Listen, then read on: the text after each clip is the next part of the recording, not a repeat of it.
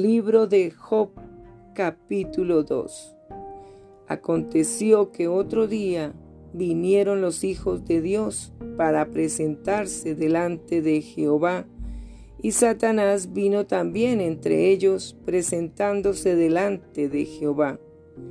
Y dijo Jehová a Satanás, ¿De dónde vienes? Respondió Satanás a Jehová y dijo, de rodear la tierra y de andar por ella. Y Jehová dijo a Satanás, ¿no has considerado a mi siervo Job?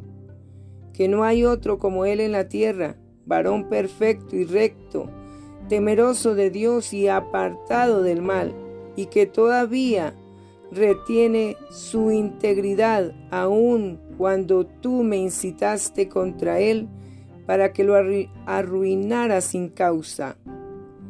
Respondiendo Satanás dijo a Jehová, piel por piel, todo lo que el hombre tiene dará por su vida.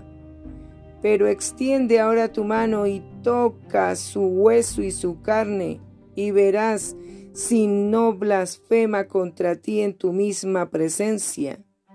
Y Jehová dijo a Satanás, He aquí, él está en tu mano, mas guarda su vida.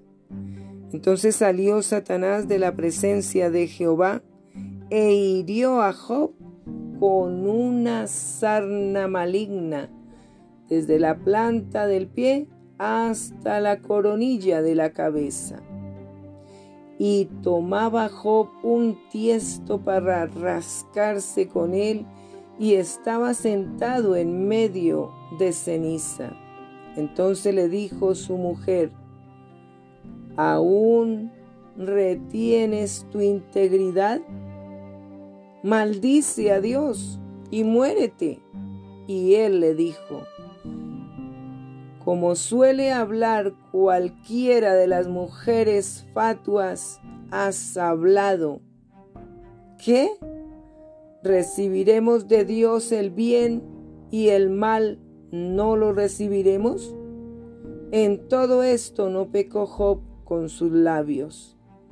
Y tres amigos de Job, Elifaz, Temanita, Bildad, Suita y Sofar, Naamatita, luego que oyeron todo este mal que le había sobrevenido, vinieron cada uno de su lugar porque habían convenido en venir juntos para condolerse de él y para consolarle, los cuales, alzando los ojos desde lejos, no lo conocieron y lloraron a gritos, y cada uno de ellos rasgó su manto, y los tres esparcieron polvo sobre sus cabezas hacia el cielo.